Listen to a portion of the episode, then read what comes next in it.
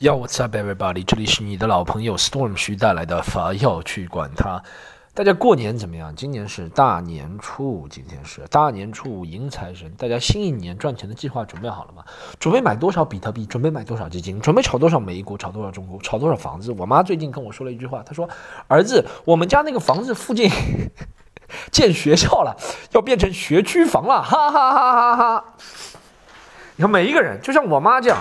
六十多岁了，我父母都是抱着赚钱的，很好，这国家欣欣向荣，往上发展，因为每个人都有冲劲，每个人都有目标，我觉得是非常好的一件事情，加油，好不好？Come on，加油，好吗？Next，下一件事情是啥？哦，我今天啊，真的给大家讲啊。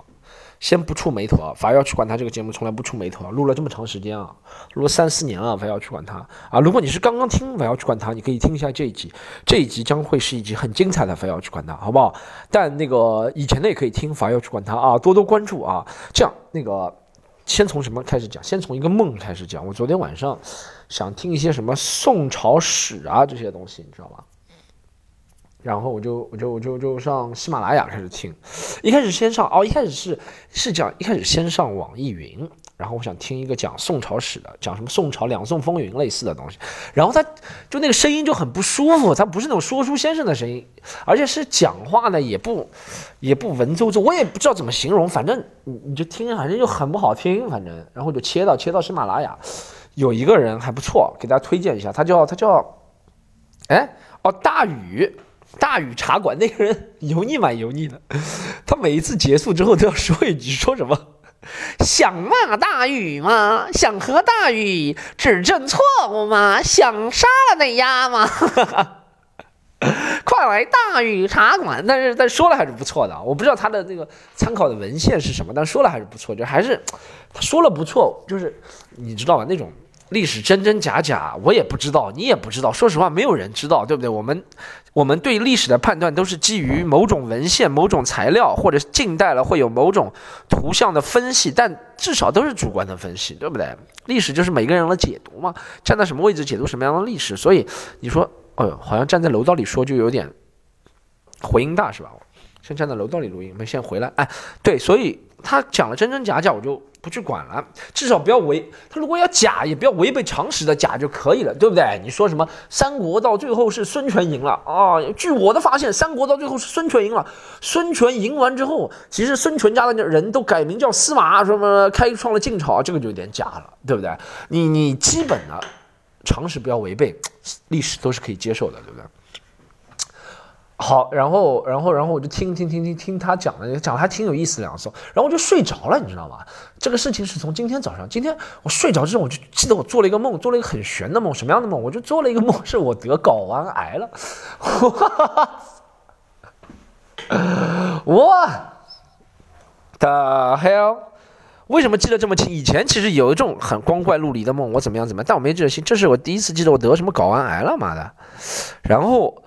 我我好像我好像我好像我好像我忘了割没割。我在微博上写的版本是我没割到澳大利亚去割。好像我现在又想想，我好像是割了。割完之后把睾丸割了之后我又怎么去澳大利亚了？我忘了。反正去澳大利亚之后呢，我也没戴口罩，他们不让我在社会上活动。反正就这样一个梦，但我就觉得很悬。我想，哎，怎么会突然就做到这个方面的一个梦，对不对？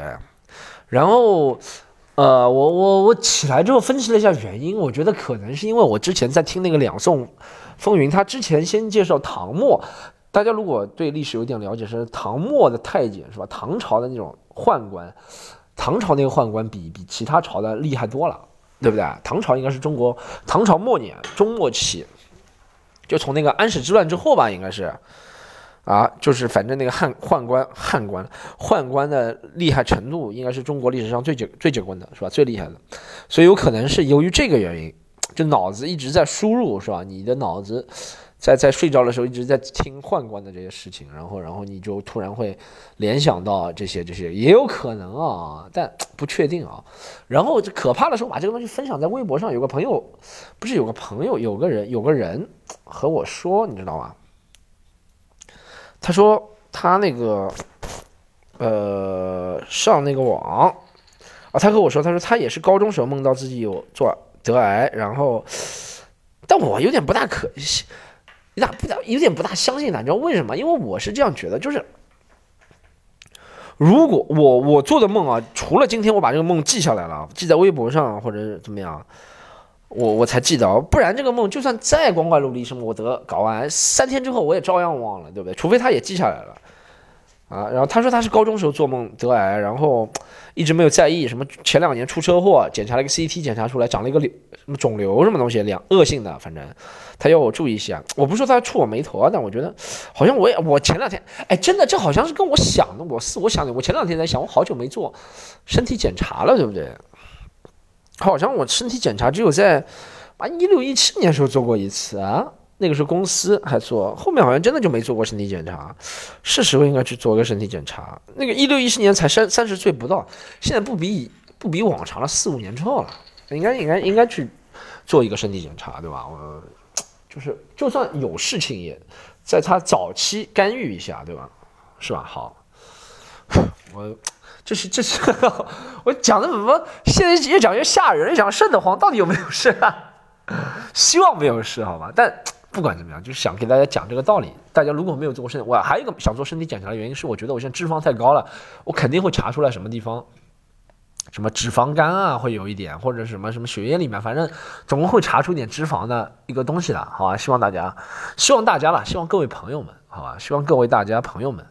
啊，大家，大家，大家不要对身自己的身体啊无所谓。我去年一年真的太忙，我今年我决定在二月底前去做一个身体检查，好不好？把结果也告诉大家，好不好都告诉大家，好吧？有多少时间可以活了，也告诉大家。如果活的时间比较短了，我希望能多出两个专场。我很乐观的对生死这个事情，虽然说生死有命，富贵在天，但是还是希望自己知道自己能活多久，是吧？好，我把这个告诉大家，没有。哎呦，怎么这么伤感呢？讲开心的事情，接下来给大家讲开心的。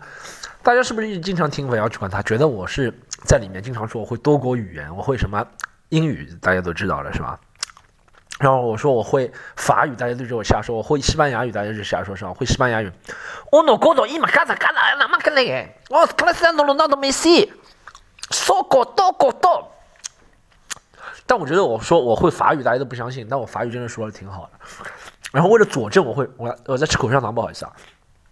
但为了佐证，我说我会法语这件事情，我给他听到一个，我给他听一个我最近听在网上很好玩的一个东西。你听啊，我在微博上看到了，特别好玩。他说怎么样说法语？你们如果听了这段，你就知道我平时说的法语。我平时说法语就这样说了，说呃，speak French，French，hot dog，French，romantic，fantasy。你觉得我在瞎说是吧？你听听看这个。Hold on。法语。Ant。Ant。咚。So much。So much。咚。咚。法语就反咚。你看这个可以看一下最后大招，可以看最后一个大招。来来来来。英语。Wait, your ant is spending so much of your time. You have so many horseflies in the tent. 好，这是刚刚句英语说是吗？但但听好，他法语怎么念啊？听好这句话法语，听好。Attends, attends, attends, attends, attends, attends, t'en as autant de temps dans la tente. 哈哈哈哈哈哈！听到了，咚咚咚，更好听！哈哈哈哈哈！笑死我了！这就是法语，各位没那么高深的啊！立刻破解了这个语言，好吗？啊，口香糖本可能。录节目吃口香糖，不是大家不尊重，就是，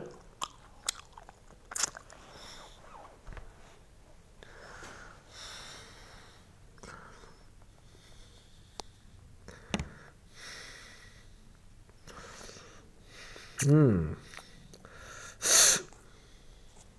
但法语确实。攻克了这门语言，这门语言的诀窍就是哦当咣当当当当当。我怎么一边录一边觉得自己人整个在被分裂？是不是真的全身得癌症？咣 当当哈嘣嘣嘣。好，各位朋友们，这一集主要想讲的两个重点是我在过年期间是吧？我演了几个专，演了没演了就就演了自己一个专场，演了几场演出是吧？上海话什么都演了，演了都蛮开心的。然后还演了我。我看了春晚是吧？我给大家讲一个道理好不好？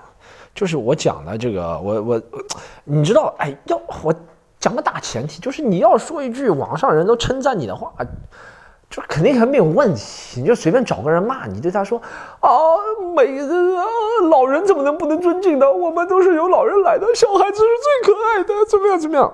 这种话，你知道，要说一句别人不骂你的话。特别容易，就每个人都能说，你知道吗？但要说一句话，虽然有人骂你，但带来其他人愿意稍微去思考一下，觉得嗯，他好像这个里面也有一点道理，这种话就不容易了，是吧？我不是给自己贴金，但我觉得我时刻在往这个方向努力。我不是要说一句所有人都满意的话，说一句所有不是说所有，有时候真的不是所有人都满意，就是所有人暂时觉得你站了理道德的制高点，不敢。从道德方面来，但他也不一定内心觉得你对，你知道吧？但他就觉得，啊，这个好像说出来就让所有人不同意你的人变成沉默的人。但我觉得要说出一句话，要要要把这个，不论是从喜剧的边界或者什么任何的事情，你往前推一点点，都是要经过很多阻力。我讲一个好不好？我讲了，我讲前两天讲，我讲我讲，我觉得这个讲了几个事情，我一个讲，我觉得春晚这个不好笑，是吧？一方面是春晚的水平堪忧，对不对？是吧？这些你知道吧？我如果你知道为什么我就不这样讲？我如果直接讲，哎呦，微博上那什么的跟他们解释，没有背景知识，他们也不要解释。就是我直接跟他们讲，春晚的水平堪忧，现在的演员不像以前一样，一年就为了练一个节目。他们现在广告这么多，那些小鲜肉明星难得好演得好小品，这些话我不知道嘛？但我为什么不这么说？因为这些话就是讨好的话，讨好互联网的话，你懂吗？啊，他们现在只会这不不不不，以前以从上到下的压迫，不不不不不不不，fuck off！我会不懂这些东西吗？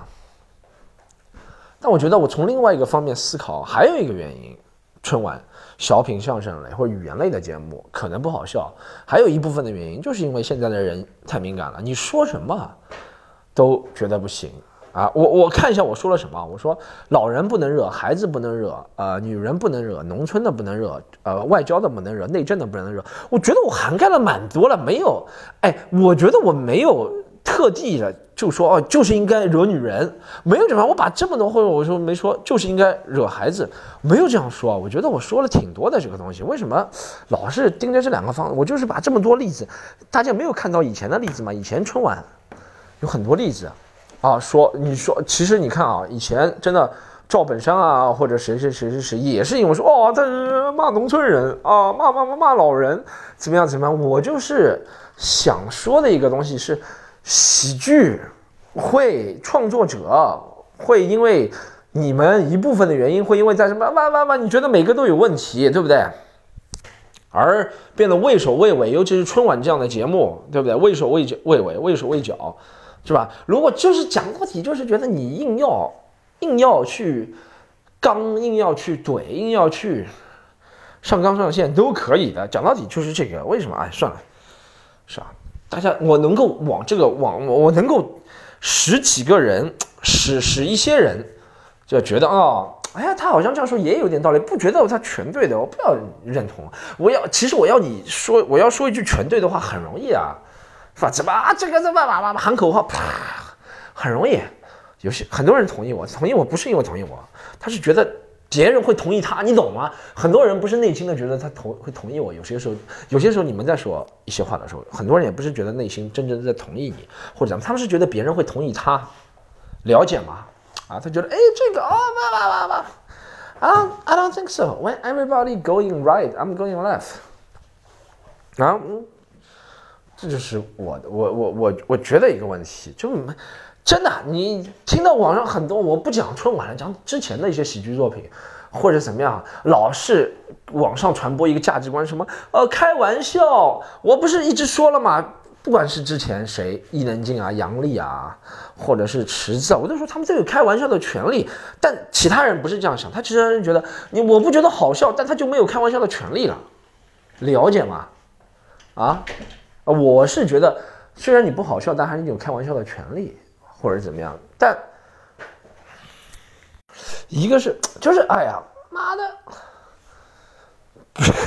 我我讲了，就是你们为什么要揣测意思？揣测我的意思不是说，哎呀，首先我已经很错，注意自己的措辞啊，就是一部分啊原因啊，他会觉得不不不不不不不。还啊，我还讲一个单身的不能忍。我其实出发点讲到底就是觉得这次那个有点过分了，就什么哎怎么了？就讲个单身狗，你们平时不是自己也自己讲的吗？那讲单讲个单身狗怎么样呢？我就搞不懂了。讲个单身狗就跳了，啊，我是觉得不好笑，但没必要跳成这样啊。春晚啊。就我是觉得这个，你看连单身狗这个都，我没有觉得被冒犯，我也单身，我也没有被觉得冒犯嘛，我也单身，我单身这么长时间了，从来都没有过过情人节的人，也没有觉得被冒犯啊？怎么这么多人觉得被？哇，这太嘲笑我们，单身狗，不不不不，就他就不好笑嘛？哪有什么，是吧？你这个一闹，这个也不能。哎，他哎，其实你知道为什么吗？我我想讲的一个道理啊，就是别人说啊，怎么怎么怎么，你你还有这么多话题可以创作，为什么不不不能这样？为什么不能那样？你不能，你不你你不能跟别人说，你说现在啊，我们虽然上面有一把刀，上面有一把刀要砍你，创作的时候你要砍，你要注意，你看你创作的时候是吧？我们要砍你，你这个不能讲，这个会跳跳脚，那个会怎么样？那个会怎么？但是你还有很多其他的，你可以吗？但我时时刻刻会想到一把刀挂在我头上，你懂什么意思吗？啊，还跟我讲，还有人跟我讲西方的例子，说说国外怎么怎么国外哇，国外你有看过国外的喜剧吗？啊，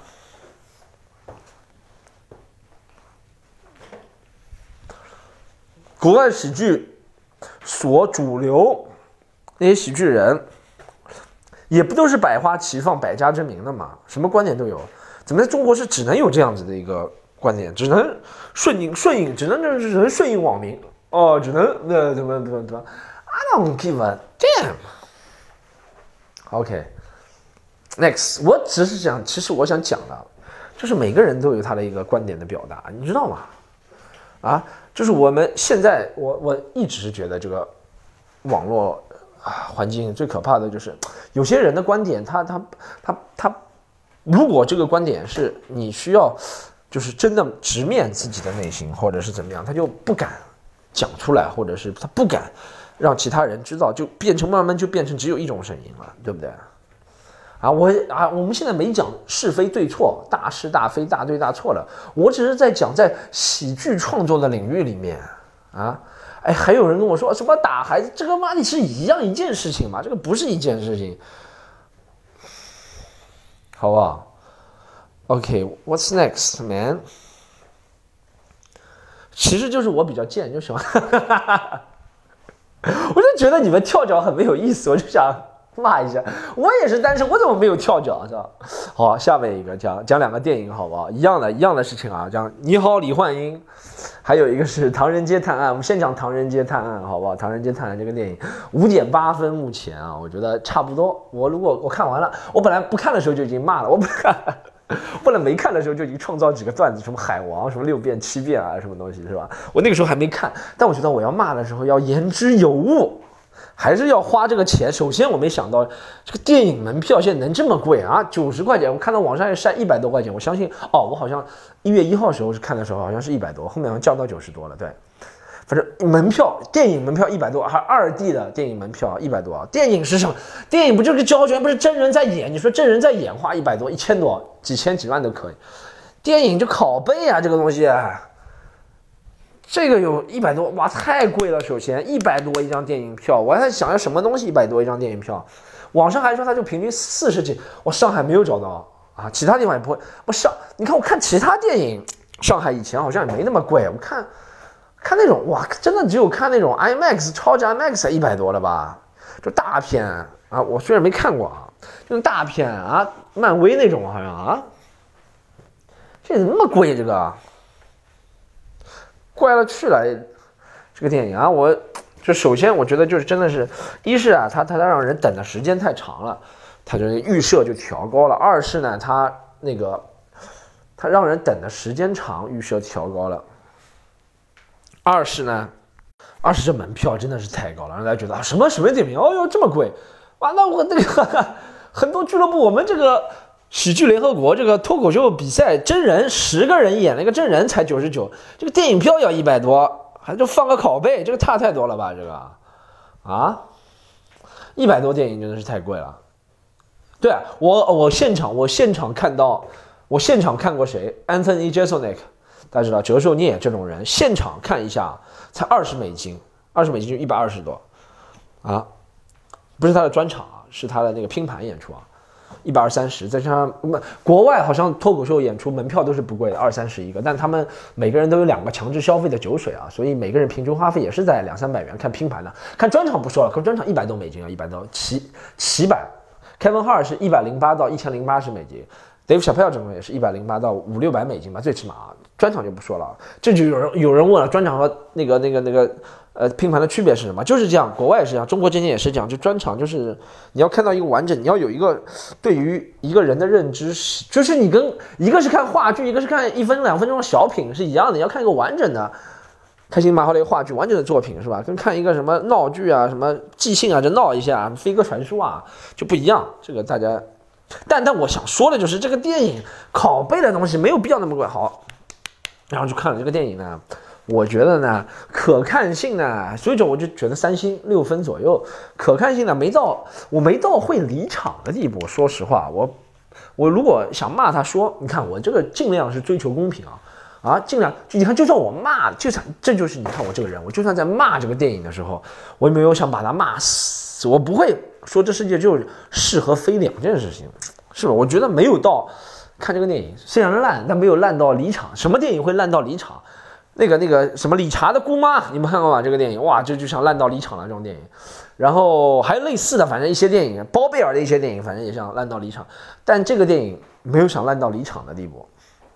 然后呢，好处优点呢是，确实花了不少钱，感觉到它那些什么画面啊，它那些场景啊，有些还是不错的。然后因为日本嘛，我们也挺了解的，中国对不对？中国对日本有一种崇拜嘛，是吧？对那种什么日本的街道啊，或者日本的那些风景啊、名胜啊，有一点崇拜的啊。我崇拜也不是个坏词，没什么的啊，大家很喜欢。这些这些这些这些，它里面的一些啊景点的典故啊，或者怎么样，那拍的像《名侦探柯南》剧场，讲到底，我感觉就像《名侦探柯南》剧场版。我不知道它是不是抄《名侦探柯南》剧场版的什么东西，讲到底就有点像什么，这就像什么柯南踩个滑板踩到那边去了，踩到那，我就感觉在拍一个《名侦探柯南》剧场版是吧？里面硬插穿插了一个。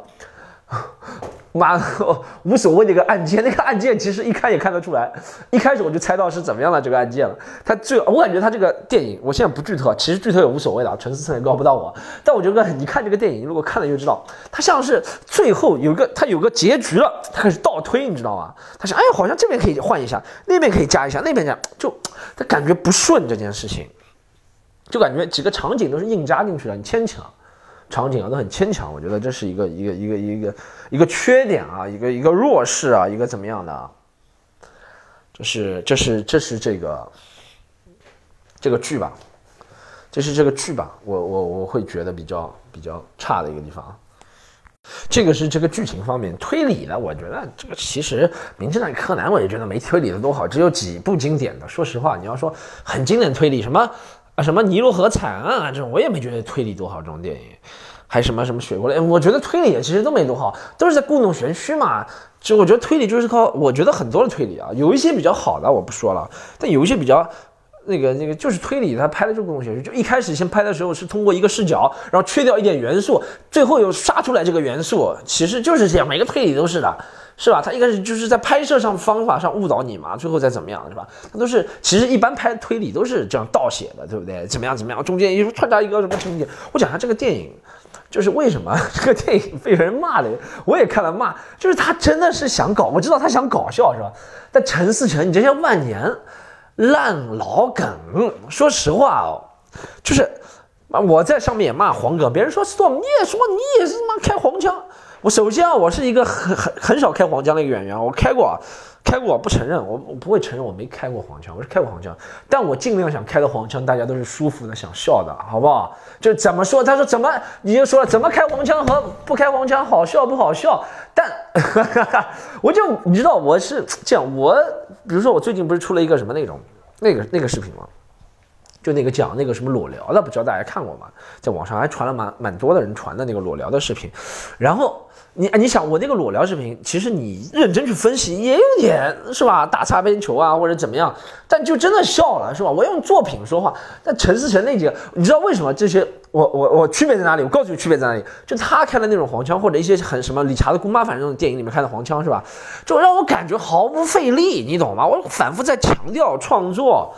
创作都应该支持，但他没在创作这些电影里面，就毫不费力讲的都这什么三十四啊 D 什么三十六 D，然后来个什么什么什么，就哎呦，我真的是，我真的是怪怪龙地洞，就是你知道我的还有恨的就是他这种能冲击五十亿票房，然后你过来要求我在网上写个微博，还要要比这个什么道德水，首先我这个没有这么过分是吧？你要硬挑，对不对？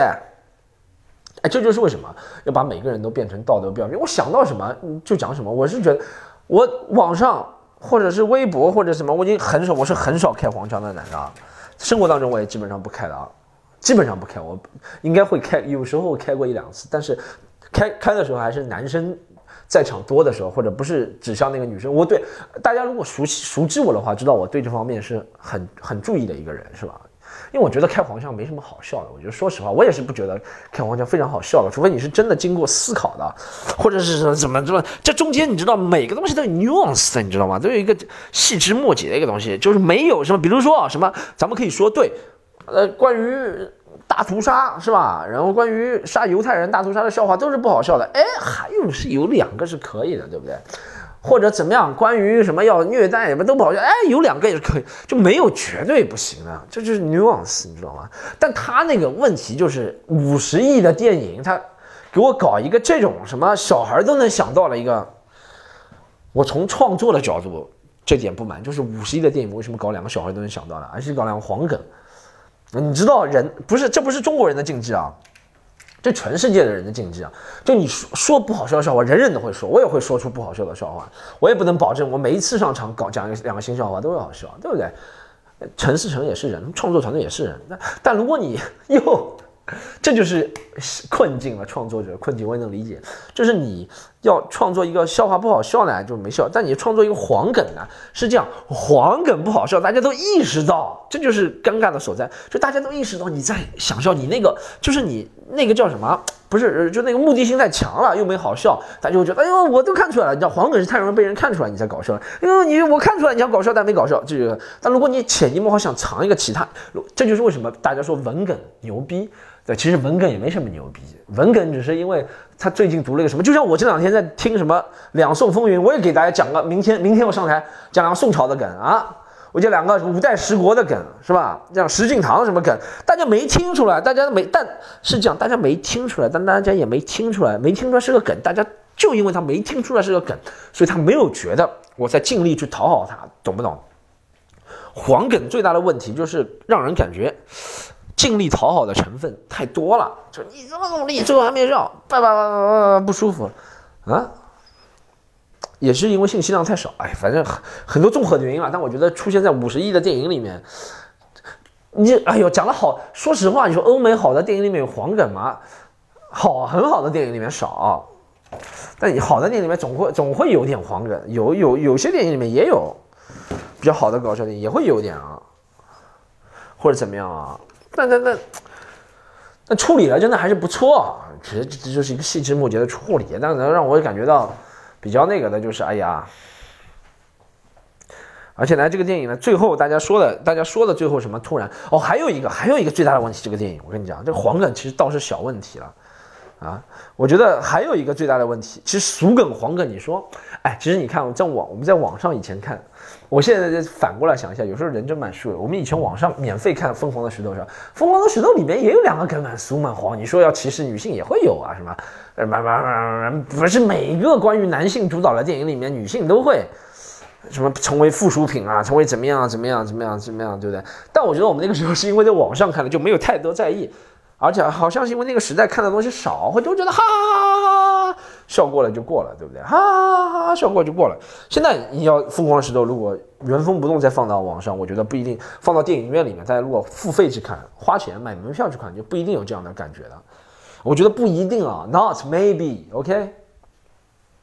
就还有一个就是因为画圈的原因，好吧？我觉得这个最讨厌的，我跟你讲，这个这个这个这个这个这个这个这个屌电影啊，《唐人街》最讨厌的一点就是它里面还插了四五个广告，一开始什么东鹏特饮，打到一半出来是吧？还有什么什么那个什么什么啊，就那个战队什么打游戏的那个，我都不知道是什么游戏，反正就知道是个广告。哎呦，这特别恶心，这是真的是让人觉得恶心的时候，我觉得啊，为什么？就是我能理解。什么吐槽大会、脱口秀大会、王牌见王牌，什么综艺节目、天天向上，什么什么周末家族，反正类似的，那里面插两个梗，我能理解。对，你是免费的给大家网上看的，你的唯一的牟利方式就是招商，对不对？就是你大家都要吃饭，你吃好饭了，你才能给我其他内容，我能理解。现在这个什么情况？你卖电影了，你卖票了已经卖五十亿票房，我已经给你饭吃了，你还要把屎喷在我脸上，是不是？哎，这是不是？哎哎，其实你看我这个举例举的好吧？这个举例举，我觉得就举得蛮经典。就我喂你饭吃是吧？然后呢，你也从别人那里吃饭，然后你把别人吃完饭就消化到肚里那个屎，噗，喷在那个电影里面，就什么东鹏特饮那些广告给我看，给我这个喂你吃饭的人看。我搞不懂这电影怎么能出这个能不能管一管电影局啊？这没人管的啊，这插电影没人管的，啊，品质没人管的啊，你反正不能讲一些呃有深度的东西、有内容的东西啊，什么什么你就就我有问题了，他不让你播了。哎，这个插电影这个是太卑劣一个行为了，五十亿的电影里面这么多植入广告，这么明显的植入广告，这是不是对观众的不尊重啊？这对几千万，最起码几千万中国人去看了吧？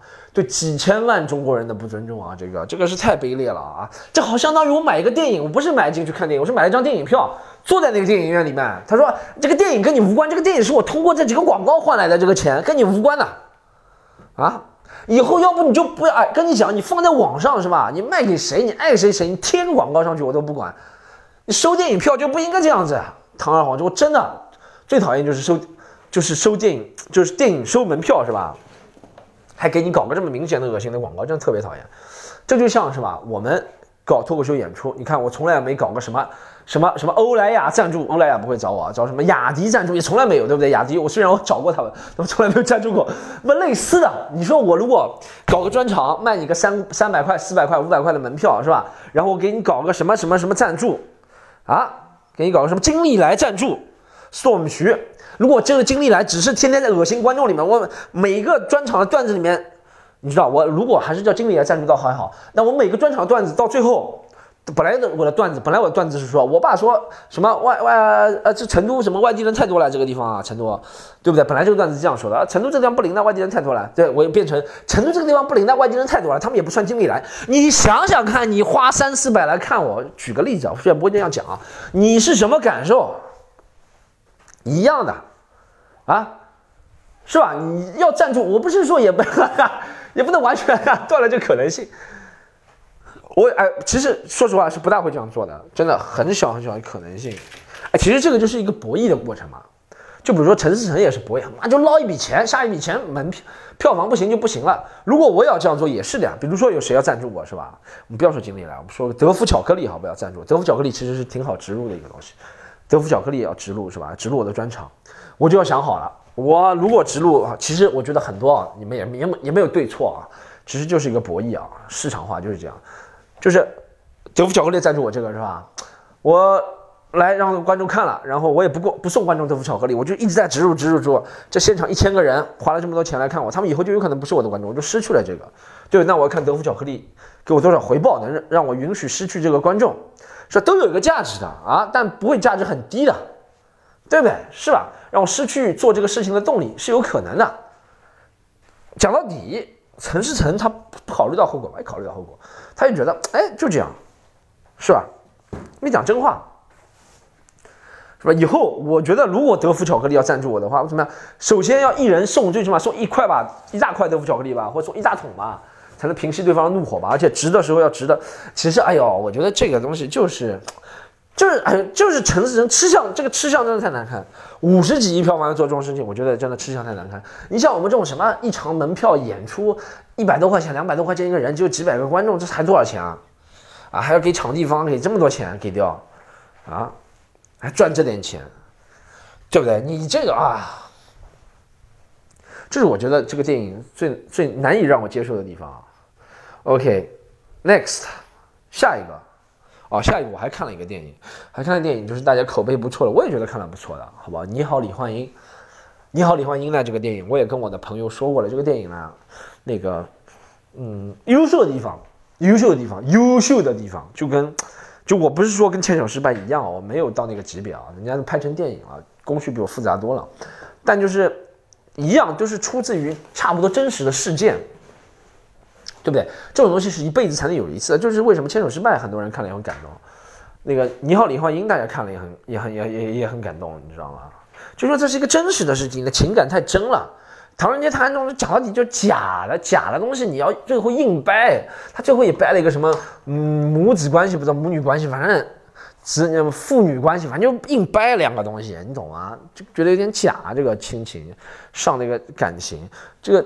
啊，你好，李焕英就很真，因为真的发生在贾玲身上，这个是天然优势啊。贾玲一辈子拍这种电影也只能拍一个，这样的电影只能拍一个，可能她以后会拍其他电影，说不定就会烂了，说不定，对不对？但她她她她这个就真就这一个，对，这是她的一是优势，贾玲，二是它里面。就我我我觉得大家喜欢喜欢这个电影，也是喜欢在它那种天然去雕饰的那种感觉，就是感觉这个电影其实就像，也是像开心麻花那种感觉，就是一幕幕话剧连起来了，是吧？它联系性其实没有那么强，而且也感觉得到什么呃，里面是靠啊。几个演员的演技拼撑起来了。讲讲实话，那个张小斐是吧？再加上两个男的，一个一个女生张小斐了，加上两个男的，那个那个谁，沈腾和那个，呃，啊，沈腾和那个叫叫什么？哎，不是郑恺，哎，那个叫什么？反正反正就那个男的，那两个人就把搞笑的元素给拼起来了，对不对？你感觉到什么拍摄技巧好像投资比较少，也没什么拍摄，什么都没。其其实有些梗也挺老的，什么不是因为我是厂长的儿子，什么我就说两句，哎，你知道为什么我就讨厌什么？他就在上面说我就说两句，他下面就啊，他下面就有人解读了，他说这个东西这个是呃什么呃贾玲，我就看到网上很多解读，就贾玲对男权社会的批判，我就说两句，这梗不是很老了吗？这个梗，这个梗应该是不是主要不是对男权社会的批判，这个应该是对官本位思想的批判嘛？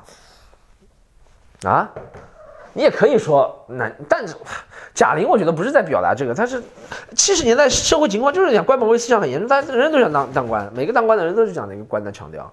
我觉得相较于男权带来在这个电影里面就是怎么样官本位思想或者有点讽刺，而且贾玲也不是在讽刺这个，我觉得啊我从一个创作者的角度来想，他这个就是我觉得这件事情。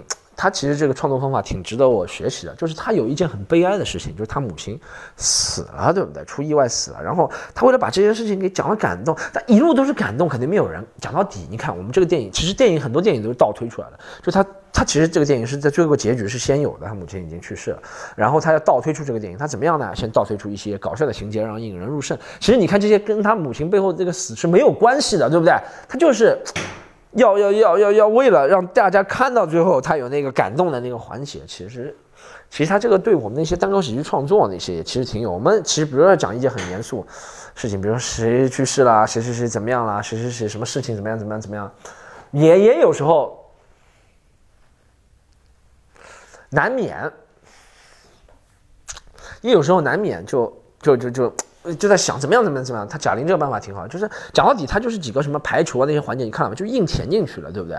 但就演了很好笑，几个人演了好笑，然后还，呃，梗嘛有几个梗是挺老的，但是用了也挺好的，也猜得到，但用了挺好。我觉得你知道为什么？我就讲这就问题，就是他那几个梗是吧？虽然有一些也挺老的，但没有让人讨厌到那个程度，因为他整个的气氛不是在，不是那种。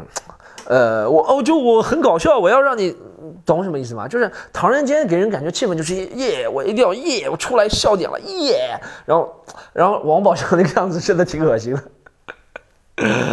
反正这个电影最搞笑，李李焕英，你知道李你好李焕英最搞笑的是，网上有个人问我说，Storm，我看你说了那个电影你好李莲英，你好李莲英一个，我笑死我了。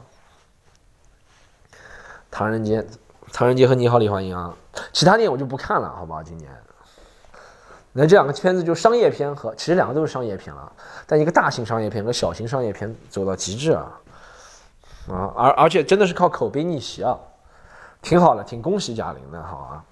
我觉得他就是我这上面看到了我做这个，我在他这个作品看到了我做那个叫什么《牵手失败》做成话剧电影的动力，对不对？我觉得挺成功的。好。这一集哦，这一集讲到这里。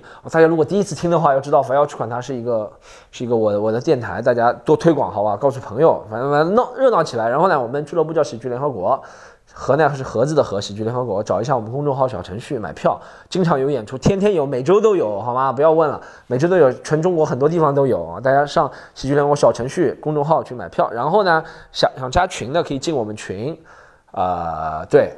反要主管的群是加微信 c o m e d y u n 六 u n 六，好不好？comedy u n 六，好，就这样，拜拜。